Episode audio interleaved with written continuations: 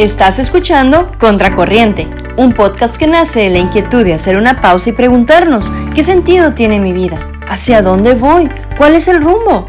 Compartiré contigo mis propias historias y juntos descubriremos que ser diferente no es tan malo. Soy Lili Rivas, te invito a que te pongas tus salvavidas y te atrevas a nadar contracorriente.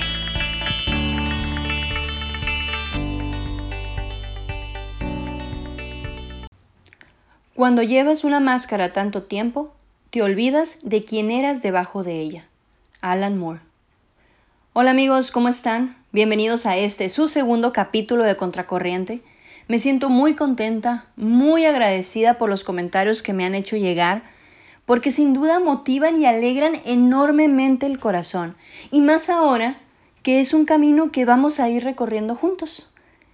Y así es como me gustaría comenzar este, este capítulo retomando un poco lo que platicábamos en el anterior sobre quién soy. Estos días me preguntaba acerca de cuáles son las cosas, las circunstancias o las personas que no me permiten encontrarme a mí misma. Y concluí que una de las amenazas más grandes a nuestra identidad son las máscaras. Pero no las máscaras de los carnavales o las que usamos en unas fiestas de disfraces, no, sino más bien aquellas que nos colocamos todos los días. Platicábamos en el capítulo anterior cómo el hombre va caminando en su pirámide de necesidades para alcanzar la felicidad, la autorrealización o la plenitud. Y una de esas necesidades, y que es la que permea toda la pirámide, es el sentido de pertenencia, de aceptación, de sabernos amados. El ser humano busca por naturaleza ser aceptado. Y cuando uno se siente que pertenece a algún lugar, que se siente parte de algo, es mucho más sencillo alcanzar las metas personales, ya sea, no sé, buscar una pareja, concretizar proyectos, buscar la plenitud. Sin embargo, ante esa necesidad de aceptación, cada uno de nosotros vamos creando nuestros propios personajes para que las demás personas nos miren, para que nos quieran y nos tomen en cuenta. Una de las formas más sencillas de poder identificar a este personaje es a través de las máscaras que utilizamos. Y cada máscara tiene matices y características diferentes, pero con un mismo objetivo, el que los demás puedan ver únicamente lo que queremos que vean o en su caso que no vean lo que no nos gusta de nosotros mismos. Digamos que las utilizamos como una especie de protección y cada máscara es completamente diferente. Incluso en una fiesta, aunque puedan ser dos personajes iguales, los colores, las formas y las características que cada persona imprimirá en su disfraz o por consiguiente en su máscara será totalmente diferente. En una analogía, cada color, cada forma y cada característica será consecuencia de las vivencias, de las pérdidas, de los conflictos, de las victorias o los éxitos que cada persona haya ido formando en su andar. Estas máscaras surgen a raíz de la imagen que yo he ido creando de mí misma y de la que los demás han ido creyendo que soy. A este segundo punto lo llamaremos etiquetas. Sí, no lo levantamos un día queriendo portar una máscara. No, algo tuvo que pasar para que nuestro corazón buscar inconscientemente una forma de protegerse. Y aquí es donde entran las etiquetas, que seguramente después se convertirán en máscaras. A lo largo de nuestra vida, desde que somos pequeños y conforme vamos creciendo, vamos interactuando con las personas y los ambientes que nos rodean. Somos seres totalmente sociales. Y como lo mencionábamos al inicio, buscamos siempre la cercanía, la aceptación. Y con esta interacción con el otro van surgiendo situaciones que nos van formando nuestra identidad, muchas veces y malamente a raíz de lo que los demás creen que somos. Sí, miren, les voy a poner un ejemplo. Cuando yo era niña, en el colegio al que asistía, se hacían festivales del Día de las Madres. Era una preparación que nos llevaba meses. Ya saben, nos montaban alguna coreografía y aparte preparábamos alguna manualidad que serviría como regalo para nuestras mamás. Durante semanas íbamos avanzando en este regalo. Y en alguna ocasión recuerdo que una de mis compañeritas me dijo que mi manualidad no estaba bonita y que yo no tenía talento. Claro, no me lo dijo con estas palabras, pero eso fue lo que me marcó, con lo que yo me quedé. Y quizás sí, o quizá no, pero desde ese día me obligué a creerme que yo era la Lili Manos Torpes, la cero creativa, la cero hábil, y sin pensarlo, esa etiqueta se convirtió en mi máscara. Y no me dejarán mentir, quien me conoce sabe que siempre me he considerado sin habilidad para las cosas manuales. Es más, cuando está la oportunidad, soy la primera en bajar la mano. Me obligué a creerlo, y tanto que nunca estuve interesada en buscar formas que me ayudaran a mejorar esta habilidad. Únicamente me quedé con la idea de que yo no era buena. ¿Y cuántas veces nos ha pasado esto? Que nos creemos todo lo que los demás nos dicen, que somos la gorda, la flaca, la nerda, la sonsa, la miedosa, la depresiva, entre tantas muchas cosas que quizá tú mismo estés pensando en este momento. Y no solo las creemos, sino que además comenzamos a actuar, a pensar y a sentir como si eso realmente nos definiera. Y ahí está, esa es tu máscara. O quizá una de tus máscaras. Las máscaras distorsionan quiénes somos. Y sí, son peligrosas, pero son mucho más peligrosas aquellas que nosotros mismos nos colocamos. Y el problema no es que las utilicemos de vez en cuando como un mecanismo de defensa o, o de protección. El problema es cuando nos encariñamos con ellas. Sí, es como aquella almohada vieja y sin relleno que nos hace despertar con dolor de cuello, pero que aún así no queremos tirar porque creemos que no vamos a encontrar una mejor. Al fin y al cabo, pues terminamos encontrándole el modo. Pero entonces, ¿por qué las usamos? Y es muy sencillo, porque queremos encajar, porque queremos ser parte de algo, porque no queremos que nos rechacen, porque no queremos que el otro se dé cuenta que nuestra vida no es tan perfecta porque nos gusta que nos festejen, que nos reconozcan, porque queremos sentirnos amados, aun cuando ese amor sea tan falso que nos hace olvidarnos de quiénes somos. ¿Y sabes qué? El amor verdadero te ama en lo verdadero, no en lo que aparentamos que es. Las máscaras son mucho más peligrosas que las etiquetas, porque aun teniendo una etiqueta, si sabemos quiénes somos, no habrá mayor problema. Pero una máscara híjole, es algo que nosotros mismos nos colocamos y hasta combinamos todo el outfit. Sí, hacemos que todo encaje. Mm, utilizamos palabras que no son nuestras, escuchamos música que realmente no nos gusta, soñamos sueños que ni siquiera son nuestros y fantaseamos con realidades que no nos llenan solo por el absurdo deseo de encajar.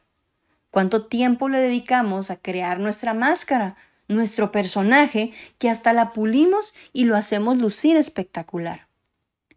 Y esto me hace acordarme del Caballero de la Armadura Oxidada. ¿Ha leído ese libro? Si no, se lo recomiendo. Es la historia del caballero que por vivir preocupado por impresionar a los demás con sus hazañas, decide no quitarse nunca más su armadura. Una armadura que con el tiempo se oxida y lo deja preso de sí mismo, preso de sus sentimientos y pensamientos por el miedo al que dirán. ¿Qué pensarán del caballero que buscaba salvar doncellas? Y muchas veces la máscara se presenta en nuestra vida más como una armadura que como una máscara, una armadura pesada, incómoda y oxidada. Y díganme, realmente, ¿quién puede contra eso? Nos colocamos máscaras por muchas razones. Porque alguien o algo ha marcado nuestra vida con tanto dolor que no queremos volver a sentirlo porque una vez nos rechazaron y encontramos la forma de que nos acepten, porque el rol que me toca desempeñar en mis ambientes va en contra de lo que realmente soy, pero necesito encajar, porque no me ha ido bien cuando he mostrado un poco de mí, porque he crecido con la idea equívoca de lo que es la felicidad, porque creo que no tengo los medios para enfrentarme a mi realidad, porque tengo que cumplir expectativas, etcétera, etcétera, etcétera. Como estas, hay mil y un razones más, y cada persona tiene las suyas. Pero al final, el motivo es el mismo, el miedo. Sí, miedo a sentirme insegura, miedo a no sentirme amada, miedo a la soledad, miedo al rechazo, miedo a mi realidad, miedo a perder mi estatus, miedo a sentirme débil, inclusive hasta miedo de lo que yo misma puedo encontrar debajo de ella. Miedo, miedo, miedo y las usamos porque creemos que nos hacen más sencilla la vida, aunque al final siempre sea lo contrario. Y aquí les va otra anécdota. Fíjese que siempre me ha gustado escribir. Y desde chica escribía de todo, historias, poemas, cuentos, pensamientos. Uno de mis más grandes sueños siempre ha sido y sigue siendo poder escribir un libro. Siempre he sido buena y lo sé y reconozco esa cualidad en mí. Pero cuando estaba en la secundaria, uno de los motivos por los que textualmente sufría bullying era por esto, por ser la letritas. Y eso me afectaba, porque lo que para mí era algo tan grande no era lo que mis amigos decían que era normal. Y aunado a este bullying, atravesé por una adolescencia muy complicada. Mi padre es un gran ser humano, con unos valores sólidos, una visión muy acertada de lo que busca en la vida y con formas muy abstractas de demostrar lo que siente. Pero a la vez también puede llegar a ser duro, cuadrado y poco flexible. Él creó expectativas muy altas para mí. Ya saben, que fuera la directora de una gran empresa, exitosa, con mucho dinero y un estatus en la sociedad. Y no importaba qué podía sentir o qué pensaba yo de mí misma, al final terminaría siendo lo que él había soñado para mí. Y entonces, con sueños totalmente diferentes, con poca sabiduría para llevar la situación y sintiéndome totalmente incomprendida, sola y en contra del mundo, me creé la máscara perfecta. Le dediqué tiempo, le dediqué esfuerzo y me convencí a mí misma de que así era. Aunque por dentro había todavía esos sentimientos de amor, de compasión, de entrega que luchaban por salir, yo me encargaba de convertirlos en rebeldía y en un caparazón ante él y ante los que me molestaban. Y no es que fuera una mala persona, solo que empezó a ser mucho más sencillo y más divertido ser la rebelde, la que seguían porque nunca faltaba a las fiestas, la que llegaba tardísimo a casa, la que tomaba sin medida, la que no medía riesgos, la que siempre decía que sí. Era divertido y también totalmente absurdo.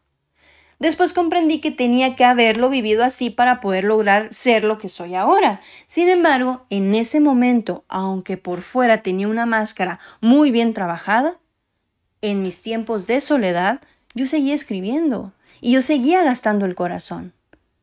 Hasta que un día sin más me cansé de esa doble vida y dije, ya no más. Y fue un ya no más. Y aquí es donde yo te pregunto, ¿cuáles son tus máscaras?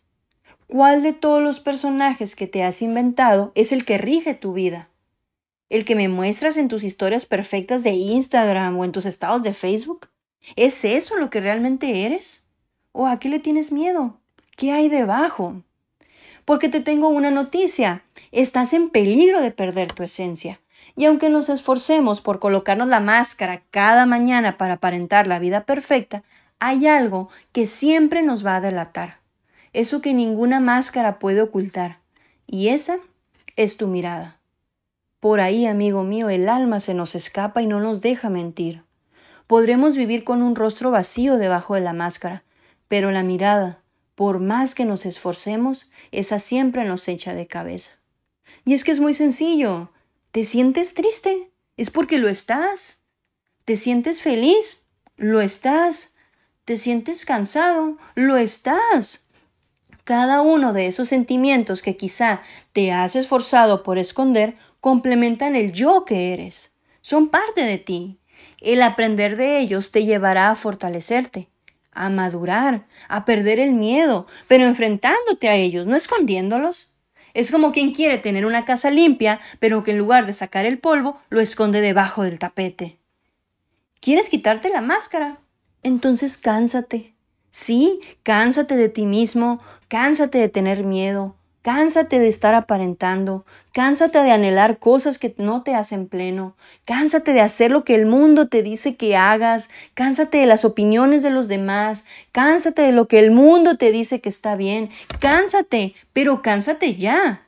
Sé sincero, deja de aparentar y vive en libertad.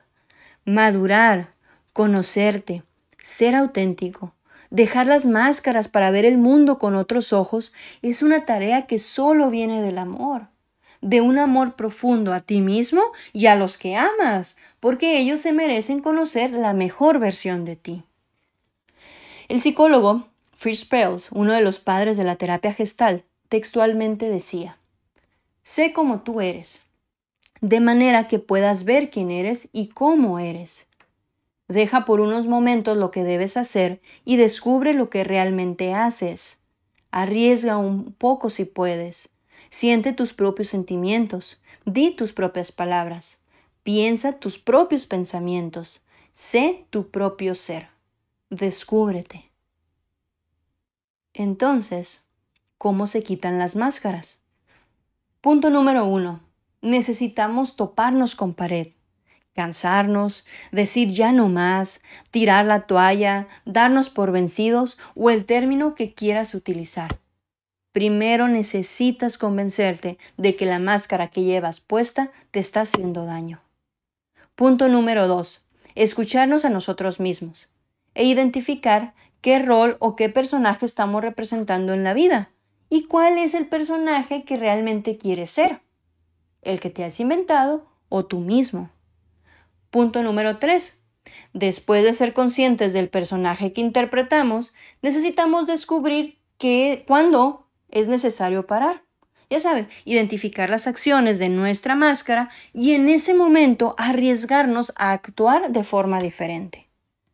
Punto número 4. Reconocer que el proceso de quitarse la máscara no es inmediato. Como lo dije, es un proceso. Son ciertos pasos, ciertos escalones que nos van llevando a un encuentro profundo con nosotros mismos. Pero es paso a paso. No podemos comernos el mundo en una sola mordida. Punto número 5. Quitarnos la coraza, vencer el miedo y arriesgarnos a ser feliz. Y en todo esto, y lo menciono una vez más, es necesario practicar la empatía nosotros mismos hemos colocado etiquetas, hemos prejuzgado a alguien sin conocerlo, hemos creído que alguien es tal o cual cosa por una acción que ocurrió en un solo momento. Quizá esa etiqueta haya hecho que la otra persona se escondiera detrás de una máscara, una máscara que hoy le está jodiendo la vida. Entonces, sé empático. Y como me dijo una, una vez una persona que me dio una gran lección de vida, practica la caridad. Y la caridad es amor. Y por amor a ti mismo y a los demás, respeta al otro. Dale chance de que él mismo descubra qué lugar ocupa, qué máscara ya no le sirve o qué quiere alcanzar. Sé empático y practica la caridad. No olvides que el otro está viviendo también sus propias luchas. Y aquí viene la pregunta, ¿cómo nado contracorriente? El mundo me pone estándares, me muestra realidades que debo ser, me da pautas a seguir, me enseña cómo autosabotearme y como una maquiladora me hace ser igual a todos los demás. Me muestra que hay mil y un millón de aplicaciones con las que puedo editar mi vida. Verme más feliz, borrar lo que no me gusta, maquillar por aquí por allá y al final inclusive hasta pintar una sonrisa.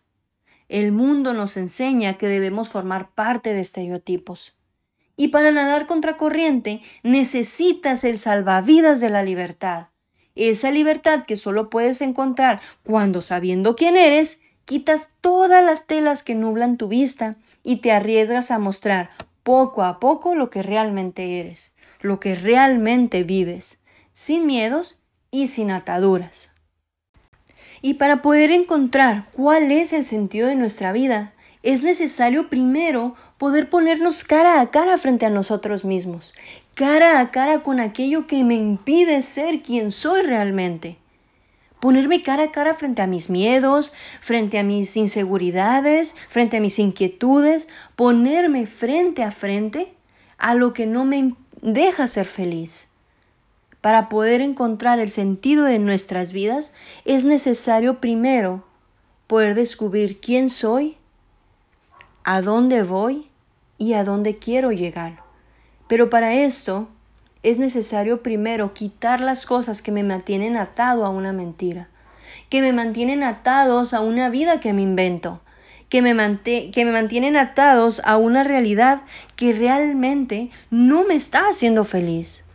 Necesito liberarme de ataduras. Necesito poder saborear de qué se trata esto de la libertad de la seguridad, de la confianza en mí mismo. Es necesario primero descubrir quién soy antes de poder cuestionarme acerca de qué sentido tiene mi vida. ¿Para qué queremos saber qué sentido tiene si todavía no descubro qué sentido tengo yo mismo? Vamos por partes. Y para poder tomar como cierre, como conclusión este segundo capítulo de Contracorriente, los invito a que escuchen una trova muy romántica de Fernando Delgadillo que se titula Desfile de Antifaces. Amigos, muchas gracias por acompañarme. Muchas gracias por estar aquí, por seguir apostando por este podcast. Con mucho cariño nos vemos en el próximo capítulo. Y no se olviden que para marcar la diferencia hay que nadar contra corriente.